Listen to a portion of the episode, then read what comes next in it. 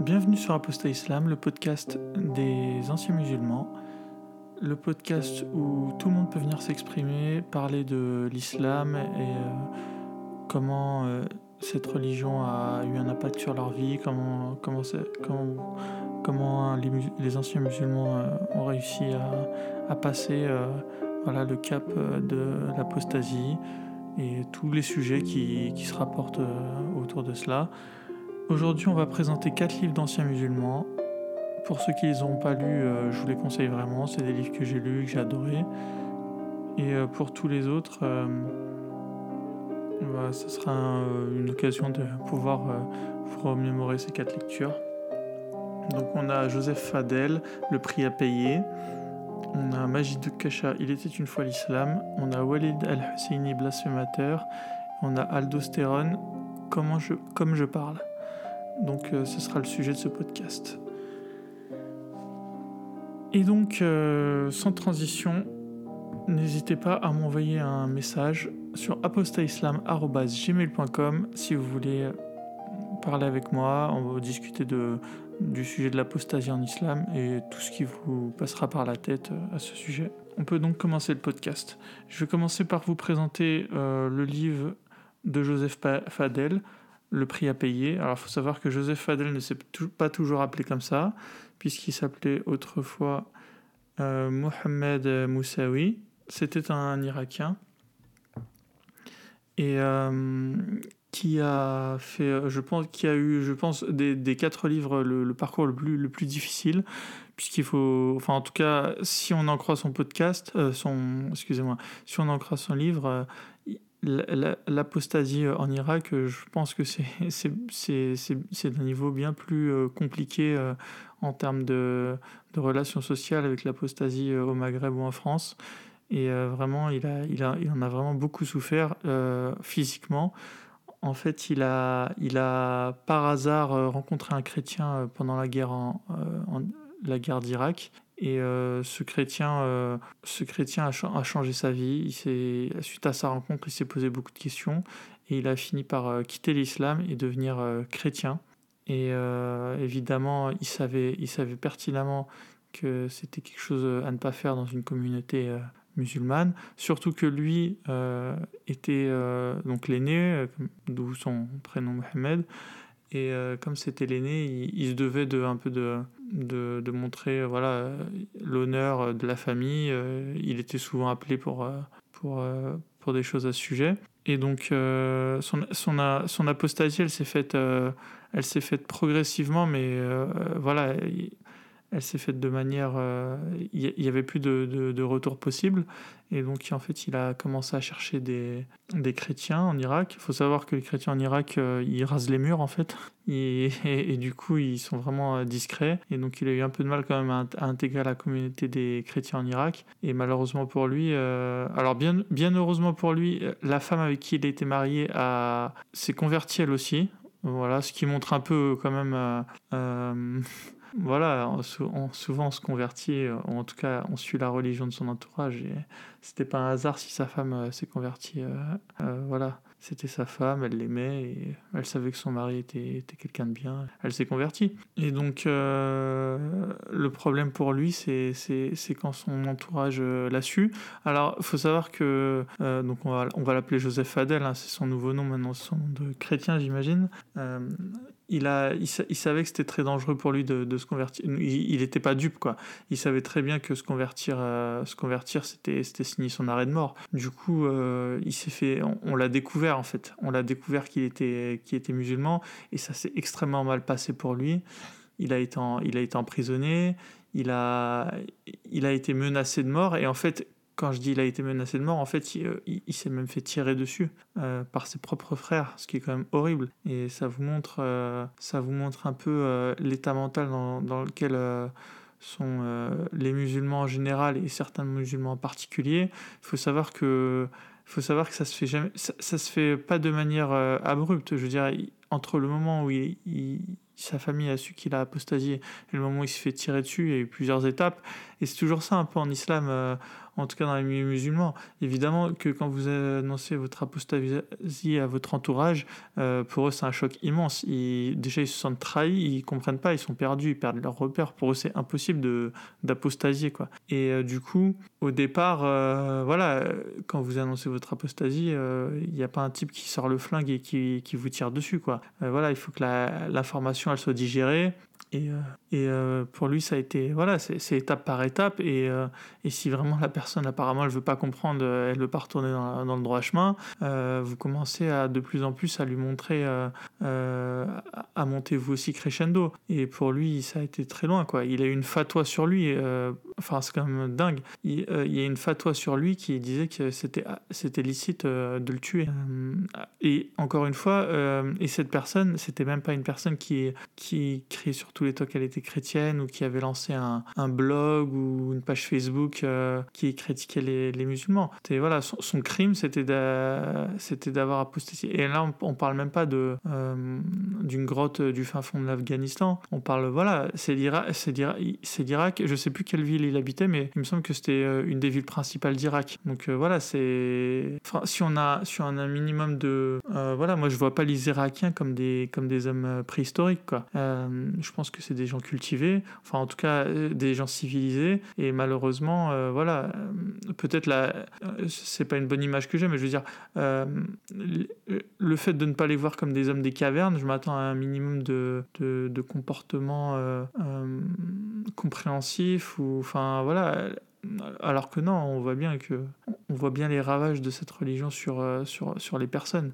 Et voilà, son, histoire, malheureusement, elle est loin d'être elle est loin d'être euh, classique. Euh, euh, non, justement, elle, est malheureusement, elle est, classique quoi. Et le, problème, c'est qu'une personne comme ça, c'est juste un témoignage, mais mais derrière, il y en a plein qui arrivent à cacher leur apostasie et qui arrivent à bien raser les murs et du coup, du coup, évidemment, eux, eux vont jamais se faire tirer dessus. Donc c'est vrai qu'en en, proportion, on pourrait se dire, ouais, mais si, tous les apostats se faisaient tirer dessus, voilà, il y aurait plein de meurtres dans les rues. Mais évidemment, mais un témoignage comme ça, moi, je peux vous dire que moi, quand je l'ai lu, c'était en plus vers les débuts de mon apostasie, enfin, je peux vous dire que ça vous motive pas à, aller euh, crier sur tous les toits que vous êtes plus musulman, quoi. Voilà, un, témoignage comme ça, ça vous calme. Et je, suis sûr de pas être le seul, quoi. Donc voilà, c'était euh, le prix à payer de Joseph Fadel et, c'est une lecture, euh, c'est vraiment pas compliqué à lire et c'est pas très long, mais voilà, tout y est. Et voilà, et, là, c'est vraiment l'aspect, l'aspect, voilà, comment raser les murs lorsqu'on est apostat. C'est vraiment une, une bonne lecture à ce sujet, comment on le vit, euh, voilà, euh, voilà, gérer ça de manière secrète.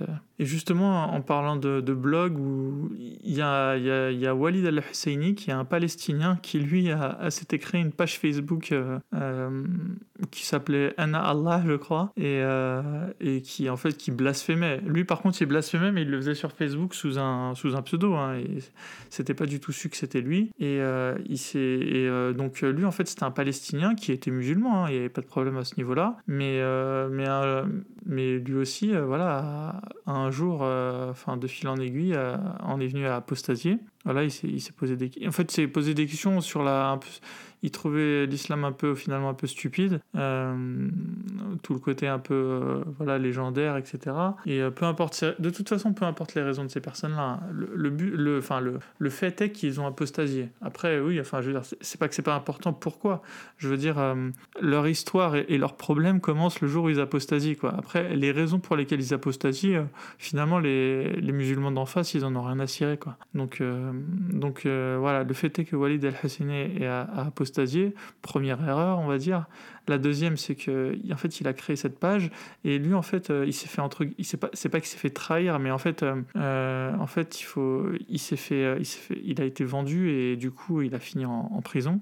quelqu'un, enfin, non, c'est pas qu'il s'est fait vendre, mais les policiers palestiniens ont réussi à retrouver le fait que c'était très très probablement lui le, le le détenteur de la page Anna Allah. Et du coup euh, et du coup il a eu et du coup euh, il, faut comprendre que la Palestine même si officiellement c'est un, un, c'est un État déjà ça c'est entre guillemets mais c'est un État laïque euh, en fait c'est pas c'est pas du tout vrai quoi. Et malgré le fait qu'il y a plein de Palestiniens qui sont pas musulmans euh, Walid al-Husseini, comme il était censé être musulman, il a eu de très gros problèmes avec la police palestinienne et qui en est venu à, le torturer.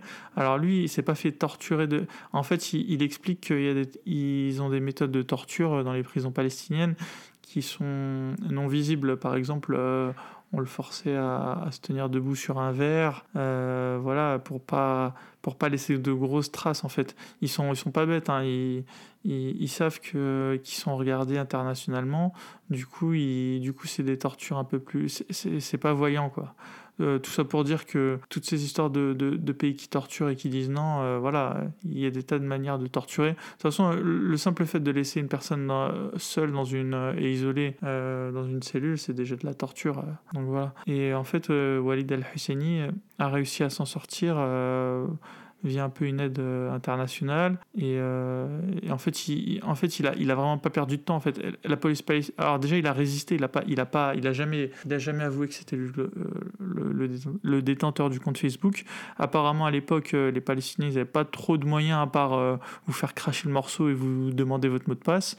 Euh, voilà, je pense qu'ils n'avaient pas trop de pirates encore à l'époque. Et du coup, il a réussi à s'en sortir après des mois de prison. Hein. Il a réussi à s'en sortir. Et euh, lui, par contre, avait la chance d'avoir une famille plutôt aimante, entre guillemets. Euh, ça, ça, faut le signaler aussi. Hein. Enfin, voilà, mon propos, c'est jamais de dire que tous les musulmans sont, sont malveillants. Il, y a, aucun, y a, y a une malveillance certaine euh, et générale. Euh, voilà, quand je dis générale, je, je parle d'une moyenne. Quoi. Je, je parle d'une ambiance globale. Quoi.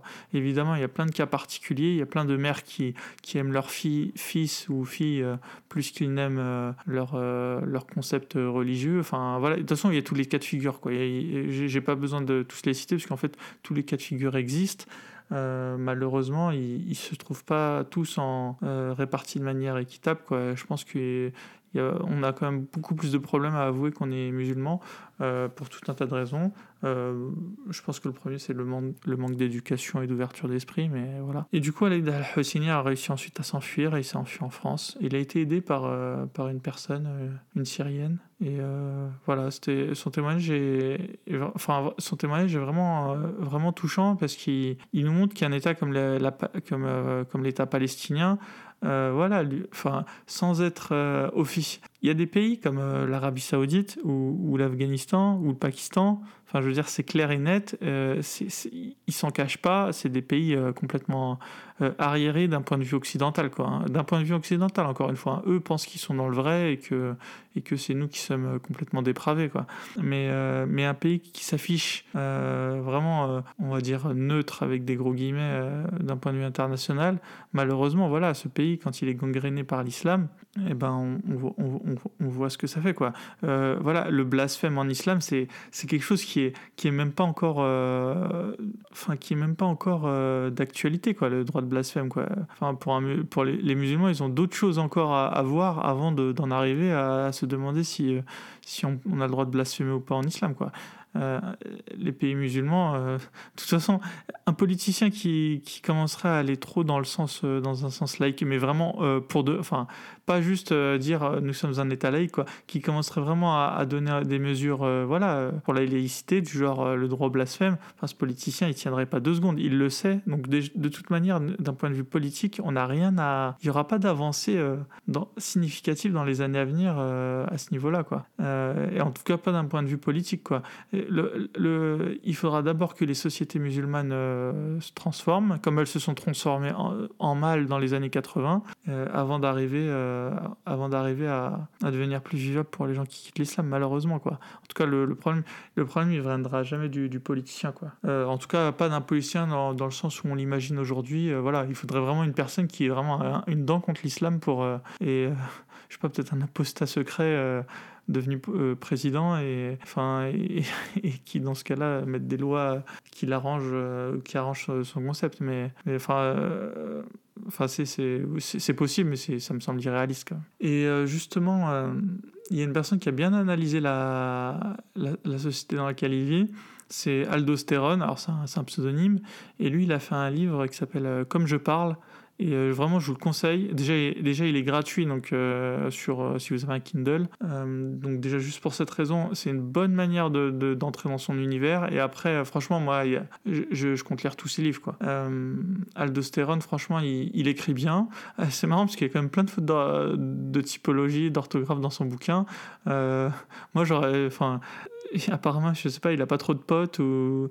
Mais moi, dès le début, si j'avais été son ami, j'aurais lu le livre et je l'aurais, je lui corrigé les, les, fautes de typographie. Mais bon, c'est pas grave. Franchement, ça, on, euh, on, lui pardonne aisément. En tout cas, le livre, il est, il est bien écrit. Hein. Je veux dire, c'est vraiment des fautes, euh, voilà, de, des fautes de, de, clavier, quoi.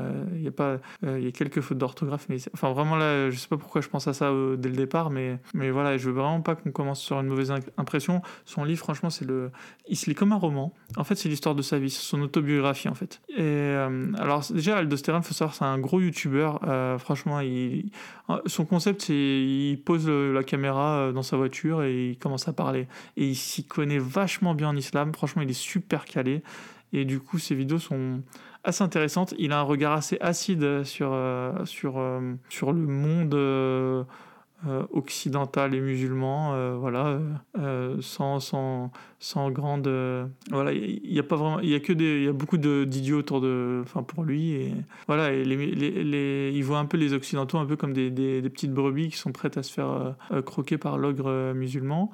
il a bien quand même capté les enjeux de politique internationale. il a bien saisi voilà, le double jeu des Américains. Les Américains sont quand même assez, assez balèzes pour, euh, pour euh, manipuler un peu euh, tout. tout en fait, les Américains, on voit bien qu'en politique internationale, ils n'ont aucun ami. Quoi.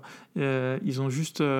ils savent parfaitement utiliser leur, leurs alliés du jour pour les trahir le lendemain sans aucune once de, de pitié. Et ça, il l'a bien capté. Il, reprend l'exemple d'ailleurs avec euh, la guerre en Irak, où au début les Américains faisaient semblant de, euh, voilà, d'être euh, potes avec Saddam Hussein. Et voilà, il, montre bien comment. Enfin, il, explique, voilà, la guerre en Irak, il y a eu plein de soulèvements aussi.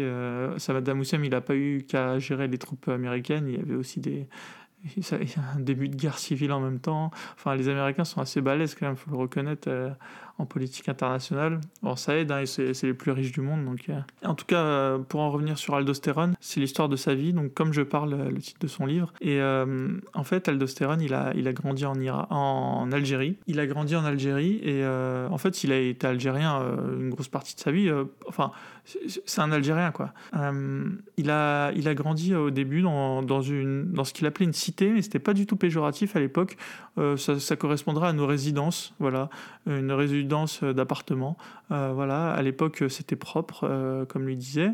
Et en fait, il montre que petit à petit, ça s'est dégradé en fait. Alors lui, il l'explique comment Il dit que c'est les gens un peu de la, c'est pas les gens de la, la, campagne qui sont venus dégrader ça petit à petit. C'est plutôt, ce serait plutôt des, les gens des, provinces, des petites villes aux alentours qui ont commencé à s'installer à Alger. non, il n'était pas Alger, il était, hmm, je crois, il était à Oran. Et du coup du coup, c'est un peu ces gens qui sont pas éduqués et qui alors lui il explique un peu du genre du cliché de voilà de la des, des personnes pas éduquées qui font 10 euh, enfants et, qui les laissent euh, dehors toute la journée et parce qu'ils déjà ils ont pas de place à la maison et, euh, et en fait ces enfants en fait ils, ils zonent ils, ils, rôdent dehors voilà ils ont rien à faire de leur journée en fait ces enfants.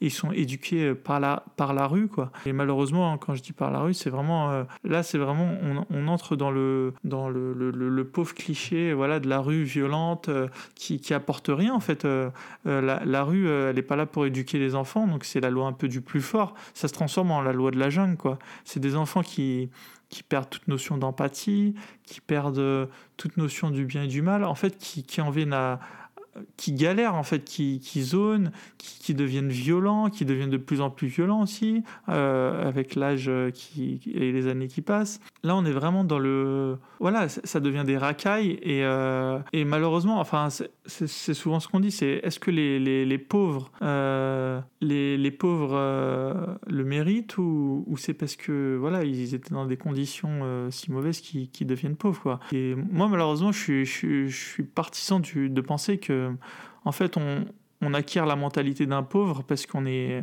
dans un mauvais milieu. Quoi. Je pense que c'est le milieu qui, crée la personne quoi, et, pas, la, personne qui, est responsable du milieu ensuite dans lequel elle vit. Quoi.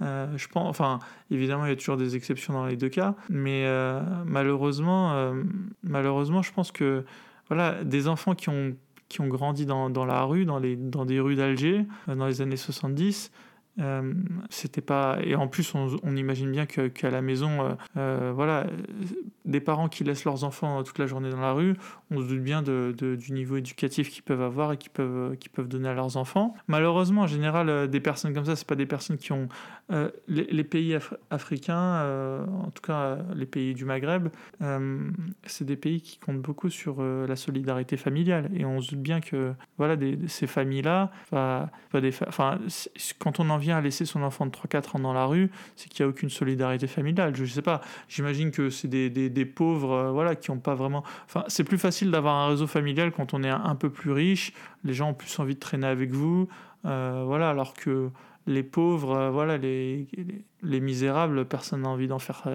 d'être ami avec eux, quoi. Ou alors leurs amis, c'est, des, des, personnes du même niveau socio-culturel, malheureusement.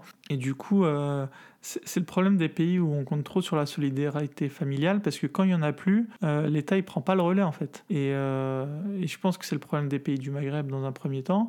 Et c'est pour ça qu'il faut pas faut pas lâcher en France euh, voilà les antennes jeunesse. Voilà, il, faut que l'État intervienne là où, où la famille n'intervient pas. On peut pas se dire on s'en fout. Euh, voilà, je pense que c'est ce qui s'est un peu passé en Algérie dans les années 70. L'État n'était pas là. Du coup, bah, les, jeunes dans les rues euh, qui zonent, qui, qui squattent, qui, qui, qui foutent la merde, euh, on les a laissés. Enfin, en fait, il y avait personne pour aller les récupérer, quoi. On, se disait que bah, c'était à la famille et au réseau familial de s'en occuper. Et, et voilà, l'État était de toute façon tellement corrompu que voilà, le cadet des soucis des gens, c'était pas du tout d'aller s'occuper de, tous ces. Et malheureusement, c'est ces, enfants-là, euh, ils, deviennent malheureusement euh, un peu comme des bêtes, quoi.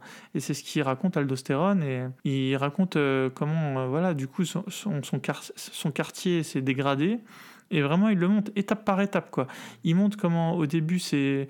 voilà, il montre au début, c'était clean et tout. pour un rien, on pouvait appeler la... on pouvait, vous, le policier pouvait venir et vous engueuler juste parce que vous aviez fait...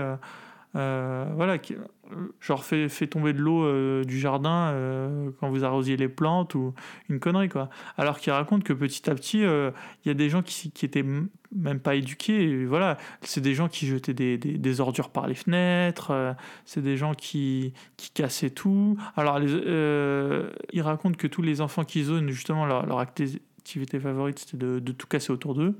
Et malheureusement on le retrouve je vois un peu là où il va en venir, parce que moi aussi, j'étais, j'ai grandi dans une cité. Et euh, alors, moi, je dégradais. franchement, de mémoire, euh, je, je me rappellerai pas que je, dégradais des choses, mais je vois un peu l'état d'esprit, quoi. Quand on n'a rien à foutre, euh, voilà, on voit un truc, on essaie de le tordre. je le vois des fois encore. en fait, c'est un truc de gosse, quoi. Un, on, on voit pas le, on voit pas le, le, truc, le, gros panorama global. On se dit qu'on est en train de dégrader euh, le lieu dans lequel on vit. Quand on est enfant, on pense qu'à son plaisir immédiat. Et je pense que c'est encore pire pour des enfants euh, comme ça en Algérie, quoi. Euh, je pense qu'ils voilà, voyaient un truc à tordre ou à casser, ils le faisaient, ça les amusait. et en plus, je pense qu'après, ça devient, ça devient un engrenage, quoi plus, quand on a pris en plus l'habitude et on prend du plaisir à casser, voilà, ça s'arrête plus. Et puis ensuite, ensuite, il explique quoi. Après, il explique que les gens aussi étaient tellement pas éduqués qu'ils bouchaient les, les, canalisations. Du coup, après, il n'y avait plus de toilettes. Euh, voilà, il y a un marché euh, qui s'est installé, un marché sauvage qui s'est installé en bas de chez lui. Et euh, bah, du coup, la municipalité considérait que c'était pas son problème. Du coup, le marché sauvage, personne ramassait les déchets, il commençait à avoir des rats. Enfin, vraiment, il, explique comment de fil en aiguille euh, un endroit se dégrade. Moi, je l'ai connu, hein. j'habitais dans une cité quand j'étais petit. je me rappelle encore que c'était plutôt propre et euh, ça s'est dégradé. Euh, voilà, moi, après, enfin, moi ensuite quand j'étais adolescent, il n'y avait pas une journée où il n'y avait pas quelqu'un qui urinait dans l'ascenseur. Pas une journée, hein. je veux dire vraiment là, 7 jours sur 7, il y avait de l'urine dans l'ascenseur, quoi. voilà, peut-être, et je me rappelle encore, hein, parce que quand j'étais petit, les premières fois, il y avait un peu d'urine dans l'ascenseur. Je me rappelle parce que c'était un grand bâtiment, du coup, euh, les voisins, ils se parlent entre eux et tout. Ils disent Ah, mais euh, ce serait pas un chien qui avait ça et tout euh. Ah, non, je sais pas. Mais à la fin, on savait très bien que c'était plus des chiens, quoi. Euh, il n'y avait aucun doute là-dessus, quoi. C'était les habitants, ils urinaient dans l'ascenseur, quoi. Et, euh, et encore, euh, l'urine dans l'ascenseur, c'était qu'un détail. je veux dire, après, c'était sale de partout. Il y avait. En plus, j'ai jamais compris. C'était un, gros bâtiment de 18 étages. Et, et le week-end, il n'y avait pas de femme de ménage. voilà, ils considérer que ça coûtait trop cher de, prendre. Et pourtant, je peux vous dire que mon bâtiment, il avait besoin d'une femme de ménage 7 jours sur 7, quoi. la pauvre, hein, évidemment. Hein, j'aurais pas aimé être à sa place. Mais voilà, il fallait, payer à la femme de ménage euh, pour qu'elle vienne le week-end. Et du coup, le dimanche soir, c'était infect. Il y avait, euh, il y avait l'équivalent de, de, deux jours d'urine. Et euh, déjà, un jour d'urine à chaque fois, c'était horrible. Alors, deux jours d'urine, c'était infect. Et donc, euh, voilà. Euh, donc, je, je, comprends là où Aldostérone il, va en venir. Il parle du manque d'éducation, en fait. Même lui, il n'arrive pas vraiment à savoir d'où est venue cette dégradation, quoi. Voilà, enfin, il, le pointe un peu du doigt. Il dit c'est les familles un peu pas éduquées, voilà, celles qui font plein de gosses. Je pense qu'il y a eu un espèce aussi de. de, de, de il y a eu un moment de bascule en Afrique où euh, je pense qu'à l'époque, au Moyen Âge, on va partir loin. Je pense que voilà, les gens en général, hein, pas en Europe, partout quoi, ils, faisaient plein d'enfants et la moitié mourait quoi. Et, puis de toute façon, c'était dégueulasse à mon avis partout quoi. Euh, donc voilà. Euh, donc parce que les gens n'étaient pas éduqués, c'est tout. quand on n'est pas éduqué, on est plus sale, on est moins empathique, on est, on est voilà, quel que soit quel que soit l'endroit où on se trouve dans le monde, quoi. Plus on est éduqué et plus euh, voilà, on essaie d'atteindre une attitude un peu plus noble, quoi. Une noblesse d'esprit que n'ont pas les gens euh, qui sont pas éduqués, quoi. Euh, et là, je, je parle pas de diplôme, hein, je parle d'une éducation globale, quoi. Je veux dire, il y a des gens super intelligents qui, qui sont pas diplômés et inversement, quoi. Et du coup, du coup, je pense que ce que voulait dire Aldostérone, c'est que, c'est que, oui, du coup, je voulais dire, oui, il y a eu ce moment où avant les gens faisaient plein d'enfants, la moitié mourait et tout, mais euh, il y a eu un moment où au XXe siècle, la médecine s'est améliorée. Et du coup, mais les mentalités, elles sont restées en arrière, surtout dans les provinces, quoi. Et du coup, il y a eu un moment où il y avait encore ces familles qui faisaient genre 10 gosses, mais sauf qu'avant, euh, c'était des familles qui auraient vécu euh, dans des campagnes, ou... enfin voilà, tout le monde vivait entre guillemets à la campagne. Avant Paris, c'était euh, quelques arrondissements, quoi. Je veux dire, si on allait dans le 93, c'était déjà la campagne pratiquement, quoi. Et du coup, il y avait de, l'espace, quoi. Les enfants, ils étaient dehors, la moitié mourait de toute façon, alors qu'il y a eu cette espèce de moment de bascule où les gens sont arrivés dans les villes avec l'exode mais ont gardé leurs anciennes habitudes de, faire une tripotée de gamins et se retrouver dans des petits appartements avec plein, plein, plein d'enfants. C'était ingérable. Euh, voilà, les mères non éduquées, alors, qui illettrées même, euh, et puis les pères absents en fait, puisqu'ils étaient toute la journée, je pense, au boulot, à se tuer à la tâche. Et euh, comment dans ces conditions-là, vous voulez euh, qu'une, euh, qu'une, qu'un pays, voilà, qu'un peuple parte dans le bon sens? Donc c'était inévitable, quoi, ce qui s'est passé en Algérie, ce qui s'est passé malheureusement pour, pour Aldostérone, la dégradation de, de son environnement. Et, et on, on veut vraiment pas se dire que c'était mieux la colonisation ou quoi que ce soit, mais on comprend, entre guillemets, comment devaient regarder les, les, colons français quand ils devaient voir des. Parce que je pense qu'il y a eu un moment où, où quand au XXe siècle, enfin, quand on se dit qu'il y a un type comme Camus qui a côtoyé, euh, voilà, ce que les, les types qui ont côtoyé euh, Aldo encore Camus euh, était, était, sympa avec le peuple, hein. mais je veux dire, on peut très vite comprendre le sentiment de suprématie que devaient avoir certaines personnes quand elles voyaient quand elle voyait les Algériens, quoi. Et, malheureusement, c'est pour ça qu'on... Enfin, c'est dommage, parce que la, meilleure solution, ça aurait été de dire que tous les Algériens sont français, mais vraiment, genre, à une nationalité et tout. Et peut-être qu'il y aurait moins eu de problèmes à ce niveau-là, mais les voir comme des sous-hommes, c'était de toute manière... Euh, c'était, un, c'était une impasse, quoi. C'était sûr qu'il allait avoir une, révolte. Et euh, voilà, ils ont bien fait, les Algériens, de se révolter. Euh, ils étaient vus comme des sous-hommes, mais malheureusement pour eux, ils en donnaient souvent l'image. En tout cas, enfin, les gens cultivés d'Algérie étaient exactement du même niveau que les gens cultivés en France. Il y avait aucun problème, malheureusement. Voilà, les, gens. Euh, en France aussi, il y avait des pouilleux, mais les pouilleux, c'est pas eux qui allaient en Algérie, quoi. C'était plutôt des, des gens. Euh, des gens moins de la classe moyenne, du coup, voilà, forcément, ils voyaient des Algériens, ils se disaient, qu'est-ce que c'est que ces gens, quoi. Et malheureusement, après, euh, quand, la, quand la libération s'est faite, et quand, quand vous étiez algérien, vous voyez les autres Algériens des provinces, c'était des Algériens comme vous, donc euh, vous n'alliez pas les considérer comme des sous-hommes ou quoi que ce soit. Donc non, ils les ont accueillis, ils ont. en plus, euh, les Algériens étaient communistes, donc ils ont dû les accueillir dans leur cité. Et, voilà ce qui s'est passé. Et c'était une catastrophe annoncée. Et donc il le raconte, Aldostérone. Il raconte que voilà, adolescent, il était obligé de, de s'armer avec des, des une, clé, euh, enfin une, espèce de, clé, euh, la clé numéro 21 comme il l'appelle, euh, voilà, une, clé de garagiste. Voilà, il, est passé même par plusieurs armes, par des nunchaku, enfin il a tout testé, et, puis il nous dit que cette, cette arme était la meilleure pour lui.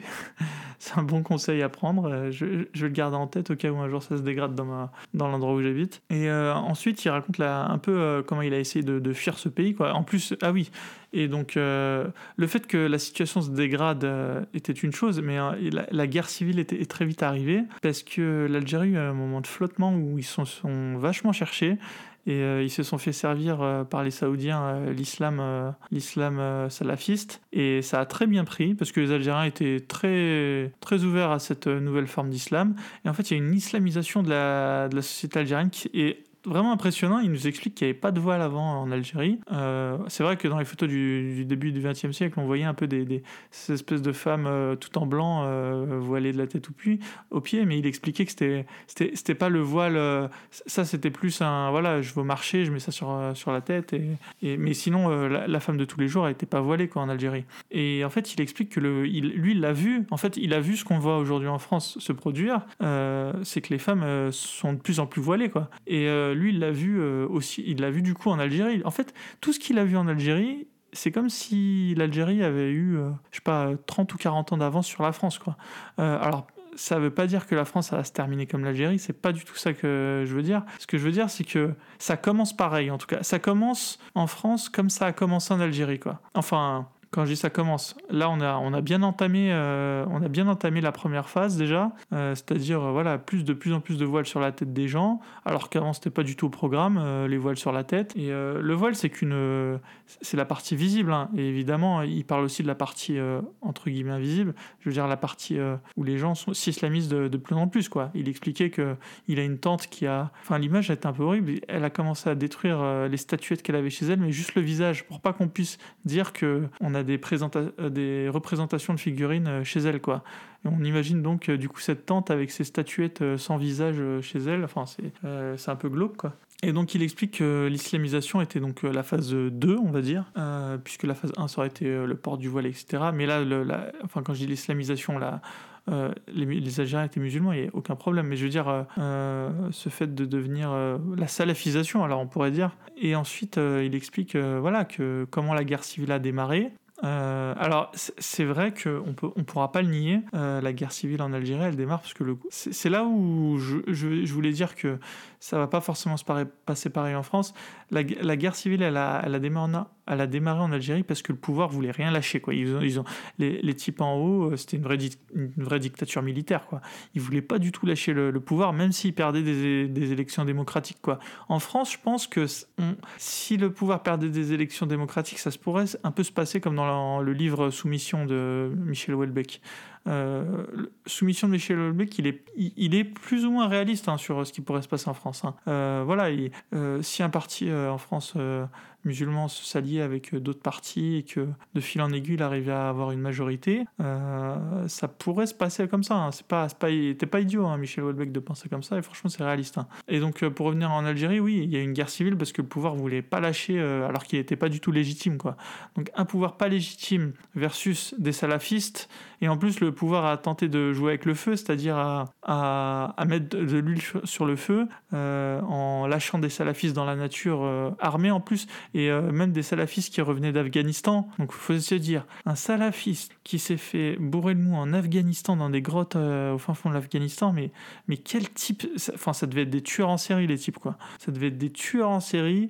La seule finalité, c'est que eux le faisaient pas pour... Euh, enfin, ils le faisaient déjà, c'était taré, mais ils le faisaient pour, pour, pour, pour Dieu, quoi, pour, leur vision, en tout cas, de l'islam conquérant. Et d'ailleurs, il est, il est pas dupe, hein, il le dit bien. Il dit que, voilà, les musulmans, en fait, l'islam, c'est juste un canal de, pour canaliser leur, ce qu'ils sont. C'est ce que j'avais déjà dit dans d'autres podcasts. Quoi. quelqu'un de gentil, il fera un gentil salafiste. quelqu'un de méchant, il fera un, méchant salafiste. quelqu'un de, quelqu'un de teigneux, il fera un salafiste teigneux. Enfin voilà, c'est juste un, c'est juste voilà, c'est juste le but qu'on se donne pour se donner bonne conscience. Mais au final, ça change pas vraiment ce que vous êtes, quoi. Je veux dire, euh, une, raclure, ça fera juste une raclure salafiste, quoi. Euh, voilà, et donc un tueur en série, ça fera un tueur en série salafiste. Lui, il le fera euh, pour son Dieu, quoi. mais ça restera pas moins un tueur en série. Et donc, il raconte la guerre civile, et ensuite comment il a essayé de, enfin, de fuir, du coup, l'Algérie. Il, a eu, il a eu du bol, hein, parce que franchement, Aldostérone, il a pas fait, finalement, quand on regarde en arrière, il a pas été très, il a pas été d'une manière supérieurement intelligente, quoi. Il a pas fait de coups de, de génie il a, il a eu beaucoup de chance. Euh, en fait, il avait une tante en Suisse qui, qui l'a fait, qui l'a fait euh, venir en Suisse, quoi. Vraiment, euh, là, on peut dire merci le piston, mais enfin merci. Enfin là, il y a, il y a Aldostérone, c'est un type que voilà.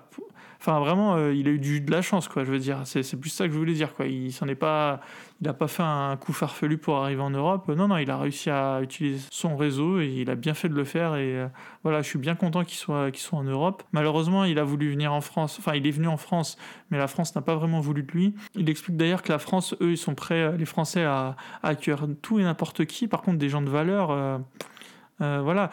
Malheureusement, ce qui est triste en France, c'est qu'on accueille en fait, il y a, quelque part, on pourrait dire que c'est un peu égalitaire, parce qu'on fait aucune distinction, en fait. Il y a des gens, c'est des médecins, c'est des gens super intelligents. Aldostérone, il, était, enfin, il, a il a réussi un diplôme de pilote d'avion. Il n'a pas du tout été mieux traité que... Enfin, même, il, dit qu'il a été même moins bien traité que, que des que des que des vrais migrants euh, parce que eux voilà eux ils avaient vraiment rien quoi alors que lui voilà euh, oui, officiellement, il avait quand même sa tante. Euh, donc du coup, euh, du coup, il était pas, c'était pas un crève la dalle quoi. Et, et je l'ai vu ça. Hein. Je j'ai malheureusement la France. Enfin, moi, je connais un peu le milieu par ma femme, le milieu médical. Et il y a des grands médecins et tout étrangers qui essayent de venir en France. Alors ils y arrivent plus ou moins, mais pas du tout, pas du tout parce qu'ils ils sont pistonnés quoi. Hein. Ils, enfin, ils, y vont force. Enfin, en fait, ils se font. La préfecture les traite comme des moins que rien. Franchement, je sais même pas pourquoi ils restent en France, quoi. Euh, malheureusement, la France, elle les accueille pas du tout comme elle devrait les accueillir des, gens de leur statut, quoi. Moi, j'ai aucun problème à le dire. Hein. Enfin, je veux dire, des, doctorants, euh, des, personnes comme ça, c'est des personnes. Elles sont pas supérieures. Euh. Aucun homme est supérieur à un autre. Hein. C'est pas du tout le, thème. Hein. mais je veux dire, il y a des personnes qui ont une certaine valeur éducative qui qu'on peut pas nier. Et euh, ces personnes-là, elles méritent d'être accueillies en priorité, quoi, je veux dire. Euh, je dis pas que les autres, faut les foutre à la porte sous prétexte qu'elles n'ont pas, pas de diplôme, quoi. Là, ça peut être des, humainement parlant, on est tous égaux, il n'y a aucun problème avec ça. Maintenant, je, veux dire, euh, pour le bien-être d'une société, euh, plus il y a de gens éduqués et mieux c'est. Si on arrive à me prouver le contraire, alors là, j'ai, je, euh, je, tomberai des nues, quoi. Mais pour moi, plus il y a de personnes éduquées dans une société, et plus cette société se portera bien d'une manière globale. Et, malheureusement, en France, Aldostérone le raconte, moi je l'ai, vécu, enfin, je je l'ai vécu vraiment, et, pas qu'avec euh, quelques exemples, avec énormément d'exemples. Et euh, en fait, en France, on n'en a rien à foutre. Euh, pour le coup, on n'est pas du tout sélectif, quoi. on n'est pas du tout comme le Canada ou quoi, alors que ça serait pas très compliqué à mettre en place, mais c'est quand même dommage, quoi, parce qu'en fait, on se prive de plein de gens éduqués ça serait un débat, enfin ça, même ça, ça serait un débat qui prendrait des heures, quoi. Mais, euh, mais en tout cas, lui, il le raconte qu'il l'a vécu, quoi.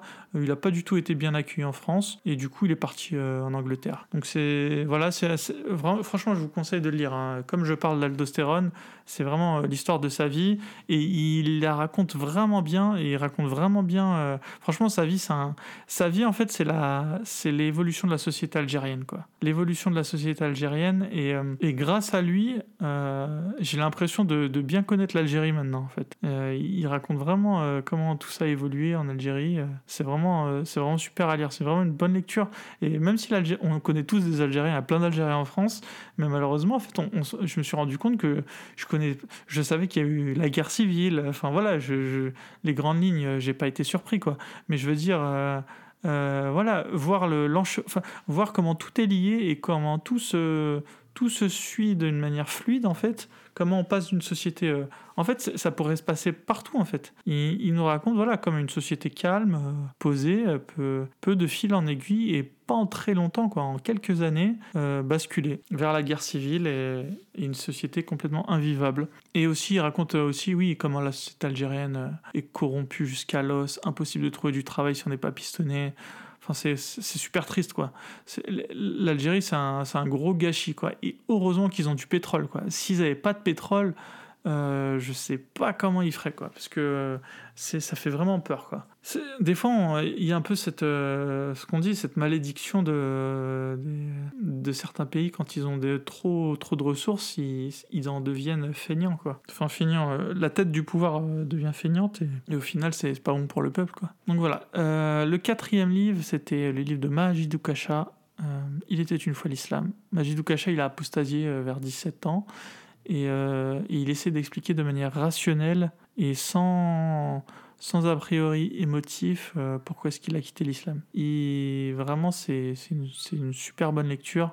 Euh, c'est fait en quatre chapitres. Dans chaque chapitre, il, voilà, il, il explique, euh, il, explique, il explique comment dans le Coran euh, il y a des choses incohérentes, dans les hadiths il y a des choses incohérentes. Dans son dernier chapitre, il va même simuler euh, une société euh, comme si dans, sur une île déserte on devait tout recommencer, mais d'un point de vue islamique, comment ça se passerait, les problèmes que ça engendrerait, les incohérences.